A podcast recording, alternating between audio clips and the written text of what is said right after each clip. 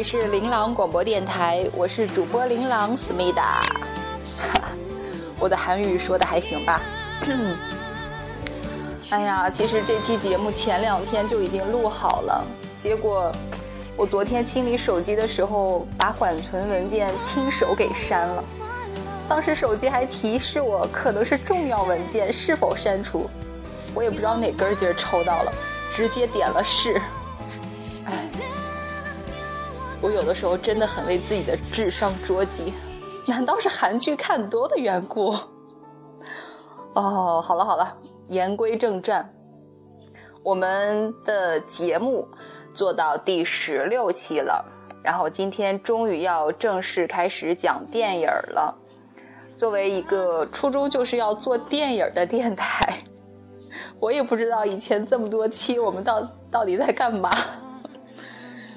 呃，上期我不是说了嘛，如果要是你们没意见的话嘞，这期就从韩国电影开始讲起了。作为泡菜电影的忠实粉丝，实在是有太多的电影可以推荐了。然后今儿呢，咱们要说的主题叫做《思密达之大叔与萝莉》，就是以大叔和萝莉为主的为主角的电影。呃，然后今天的歌呢，也都是韩文歌。刚才这首有没有很耳熟啊？听不懂没关系，听着耳熟就行了。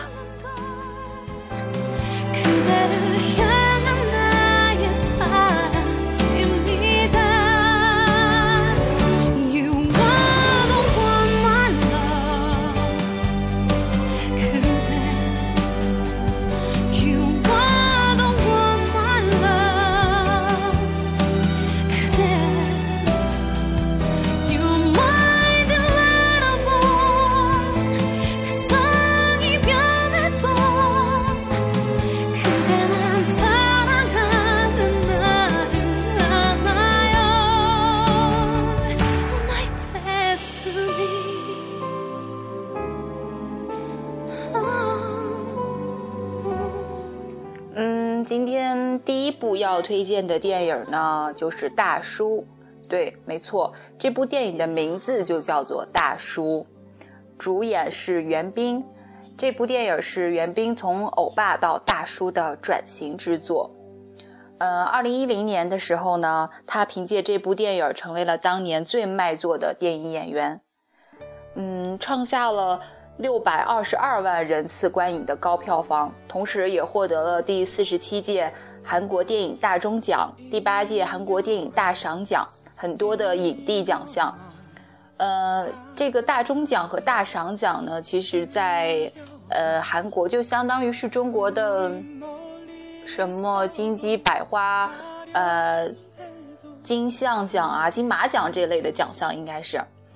呃，然后这些也是他入行以来首个影帝奖项。嗯，可能很多人认识袁冰应该是从《蓝色生死恋》开始的吧，但是我没有完整的看过《蓝色生死恋》，所以那个时候对他没有什么印象。直到是上大学的时候，然后看了这部《大叔》。其实那个时候，呃，韩剧里还是欧巴当道，所有花痴少女的梦中情人还是各种花美男。呃，韩国电影也没有韩剧那么受欢迎，虽然现在也算也是吧。不过现在大叔们已经进入了很多重口味女青年的菜单。呃，韩剧也不是追剧的首选了，然后有越来越多的人呢就开始看韩国电影了。就是开始关注那些从液晶屏幕转战到大荧幕的演员。我觉得袁冰他其实就是刚好就是这样一个抓住了时尚风潮，走在了很前沿的一个人。他是呃零五年的时候入伍服服兵役了，然后零六年的时候就因伤提前退伍了。他回归电演艺圈的电影是《母亲》，零九年的一部《母亲》。这部电影其实也是特别向大家推荐的一部电影，尤其是在前几天的母亲节特别适合看。这个电影当时在韩国也是，无论是本土还是国际上都夺了，都拿到了很多个奖项。哦，对，前几天母亲节的时候，那天我看了一部韩国电影，叫做《奇怪的他》，特别好看，推荐大家看一下。然后里面有秀贤欧巴。啊，我们说回袁冰啊，嗯。韩国的男人都要服兵役的嘛，所以我觉得对于一个演员来说，就是服过兵役以后，以什么样的形象复出，就几乎决定了他之后的演艺生涯何去何从。所以袁冰的转型对于他来说，确实是一种成功，我觉得。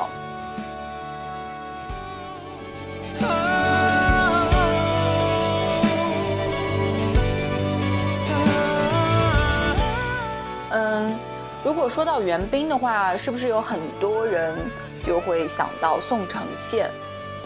嗯，我觉得吧，他可能有一天会老死在电视剧里，就是到死的那一天呢，都在谈恋爱。呃，这个不是毒舌啊，而是我觉得他已经把自己放进了一个圈套里面，出不来。你二十岁的时候演欧巴，然后和纯情小女生谈恋爱可以。四十岁的时候呢，演欧巴和成熟的女生谈恋爱也可以，但是有一天你到了五十岁呢，难道还是谈恋爱吗？恋爱倒是可以谈吧，但是就是韩国的花美男实在太多了，就是不会有人就是一直要看你一个大叔，等等到你到了一个大叔的年纪，还在整天情啊爱啊的，嗯，一辈子只演一种角色。我觉得他的演艺生涯可能注定就是逃不出这种窠臼吧。然后袁冰可能就不一样了，因为他已经转型了，基本上从一个偶像派变成了一个实力派。嗯，说回这部电影《大叔》啊，我最喜欢的韩国导演朴赞玉，然后他说过。这部电影最后的动作场面足以载入韩国电影史，我觉得这个是一个很高的评价了。呃，这部电影算是韩国版的这个杀手不太冷吧？呃，像让雷诺演的那个冷峻寡言的杀手一样，然后袁彬扮演的这个杀手也是有修罗般隐忍的眼神儿，然后还有电影里精彩的动作啊，凌乱的枪声啊，然后还有。其实比较血腥的场面，所以说韩国电影，呃，好看在另外一个地方就是它，它会写实，血腥就是血腥，暴力就是暴力，呃，如果这种电影出现在这中出现在中国的话，基本上是通过审审查的。然后这个电影里面的帅哥和动作呢，也是我最钟爱的电影元素，所以很强烈的推荐大家去看一下。呃，里面除了袁彬扮演的大叔以外，另外一个主角是一个小萝莉。呃，不得不说啊，韩国的童星的演技简直赞到爆哎！每一个小孩都是天生演技派嘛，根本就看不出来他们生硬的表演，所以经常会让人想到一句话：真正的萝莉就是鼻孔流血照样萌者无敌。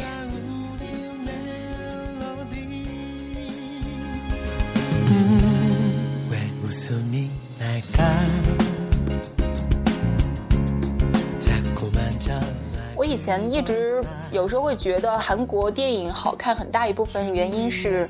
因为文化差异，就是我们不是那么的了解他们的文化的时候，就会有很多情节啊，或者是桥段啊，我们能够接受。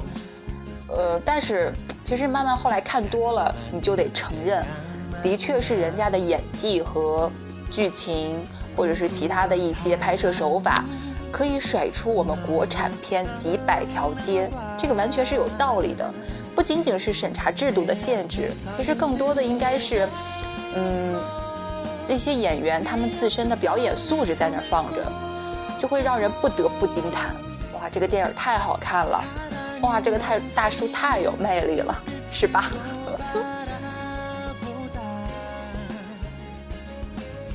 ？you never got your back on？ 찾아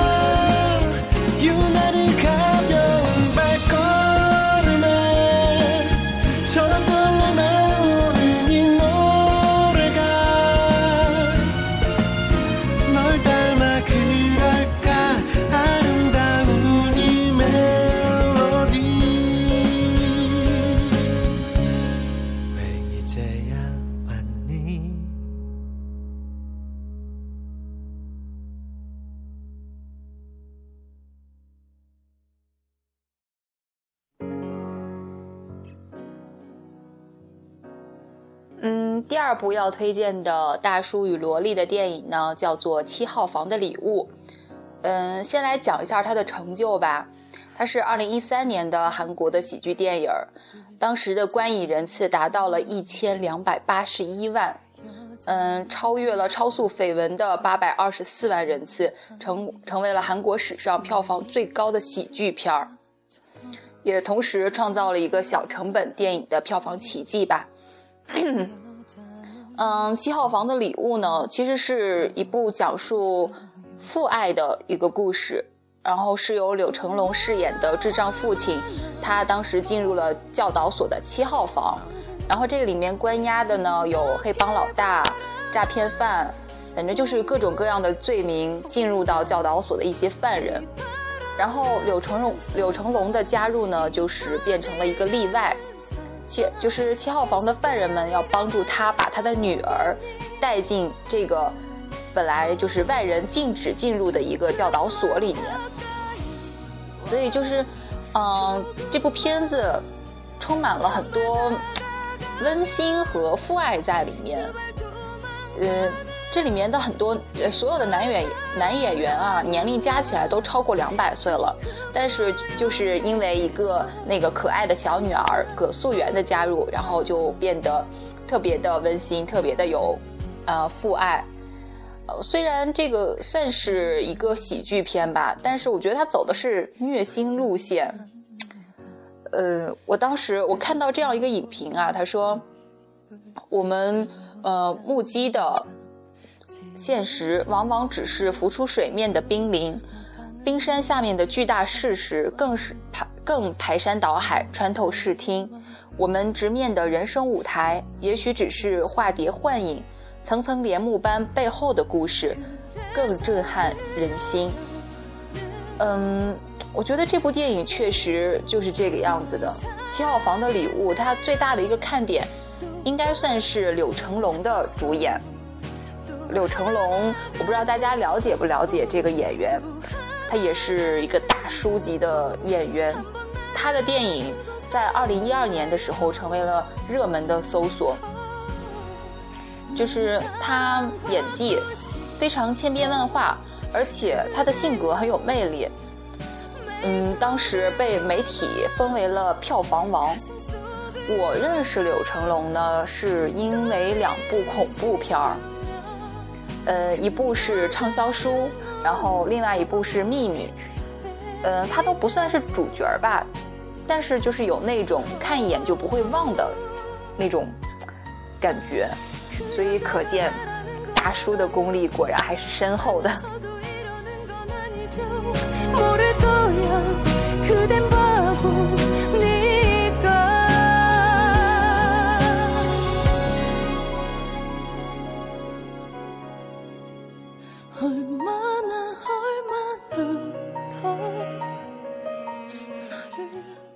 这部《七号房的礼物》呢，我觉得它其实也再一次展现了韩国不不仅仅是盛产长腿欧巴和人造美女，还有很多的呆萌大叔和可爱萝莉。呃，无论怎么组合，总有一款适合你。其实，如果要是论这部电影的逻辑呢，就会发现很多的无厘头啊、没有根据的情节。但是，我觉得泡菜国就是这样，他就会理直气壮地告诉你说，我们国家的国情就是这样啊，就是这种可以把孩子送进监狱，然后还没有人告发的情况，就是会在我们国家发生。所以这个时候看电影吧，你就不需要去纠结于，呃，什么法律啊、剧情啊，你只要准备好纸巾就可以了。嗯，这部电影的那个小女主角叫葛素媛嘛，她真的是长得天生一张古灵精怪、特别招人疼的脸。你看，萝莉脸，然后加上悲惨遭遇，然后再加上她天真乐观的性格。最后就等于从头到尾都在飙泪呀，所以就是不得不承认啊，韩国电影它确实已经掌握观众的泪点到了一个炉火纯青的地步，确实知道哪个点能够触到你内心深处最柔软的那个地方。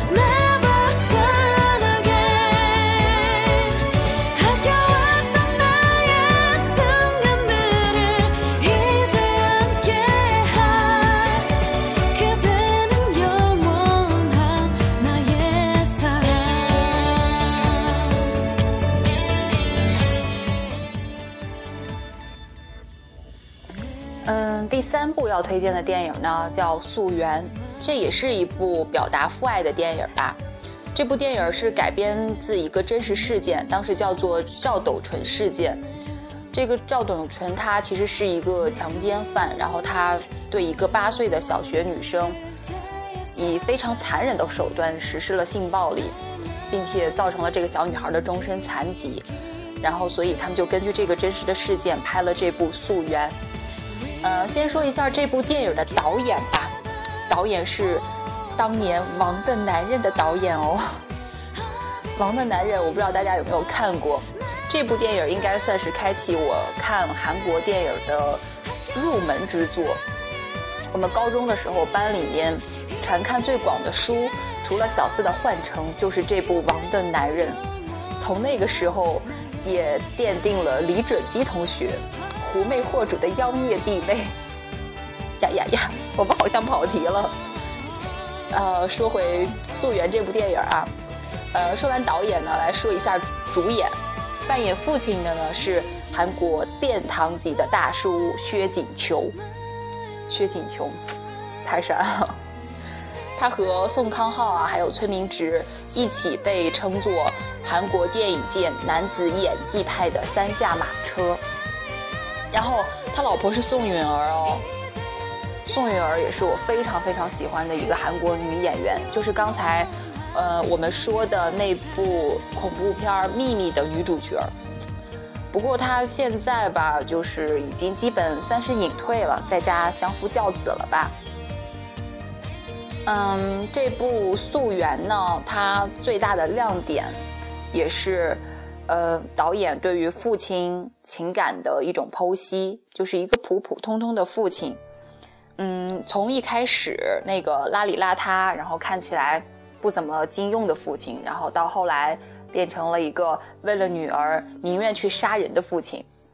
就是嗯，会让人感叹父爱的深沉和伟大。其实电影里面很多细节都非常的值得称赞，比如说，嗯，薛景求他坐在妻子的床前小声哭泣，然后他送女儿素媛回家的那份着急，然后他还有穿着可可梦的衣服，小心翼翼的跟踪，然后又被发现时的不知所措，这些全部都可以体现出薛景求的演技，实在是太棒了。然后还有还可以体现出导演的精明和诚意。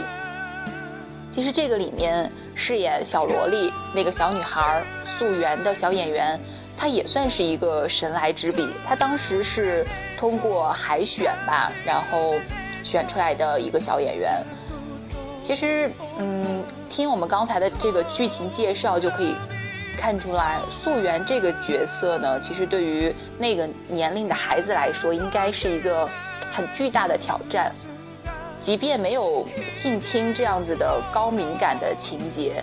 然后以前一个以前毫无表演经历的孩子，他和能够和专业的成人演员，而且还是薛景求这样子的大咖同台飙戏，本身就是一个高难度的动作，而且我觉得他也他也不逊色，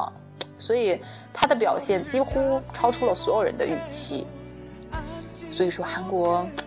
小萝莉们。演技太棒了。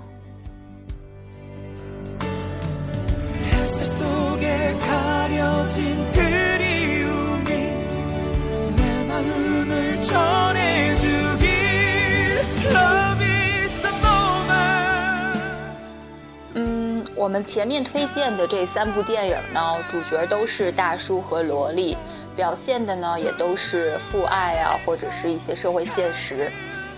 其实韩国电影在挖掘潜在人性这方面做得非常好，就是一部电影看完了，不仅仅是让你哭，更多的是会让你反思人性和社会。我觉得这个就是电影的意义所在。嗯，我虽然不算是一个大叔控吧，但是喜欢的韩国男演员里确实是大叔占主导，比如说最帅的大叔何正宇。比如说怪咖大叔崔明植，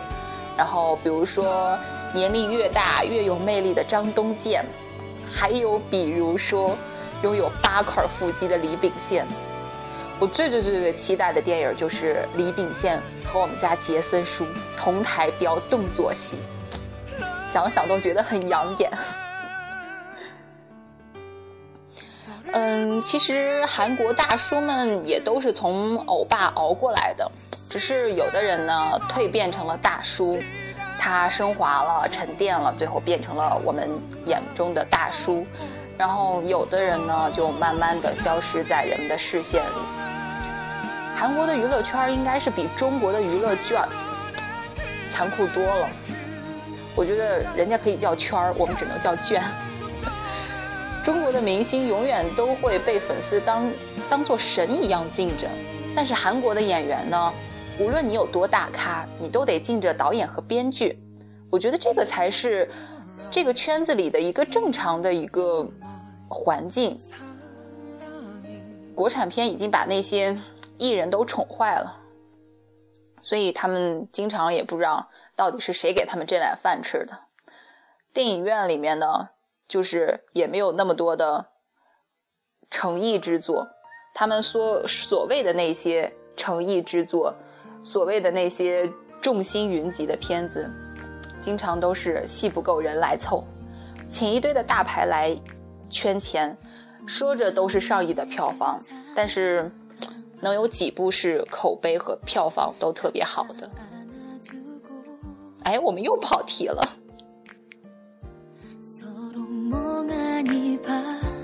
孤单。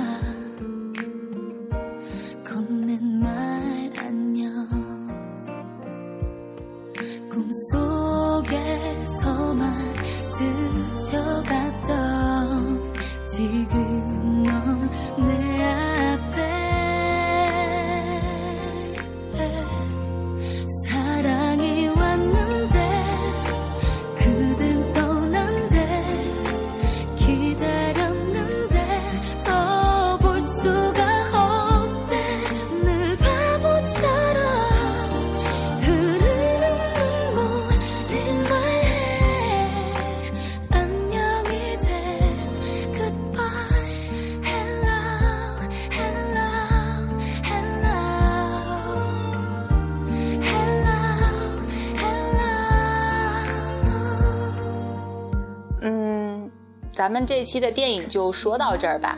呃，说的是要做一个电影系列嘛，所以下一期还是要讲电影。啊，可怜的孩子，刚吃完饭又要去加班了。我们明天要搞篮球赛，这周又不能放假了。我这就是传说中的文体不分家呀！我已经把我的工作全部都奉献给了体育事业，然后把我的业余生活全部都奉献给了文化广播事业。啊，那么这期节目就到这里，我是主播琳琅，下期再见，拜拜。哎，我下期要学一个韩语，怎么说拜拜？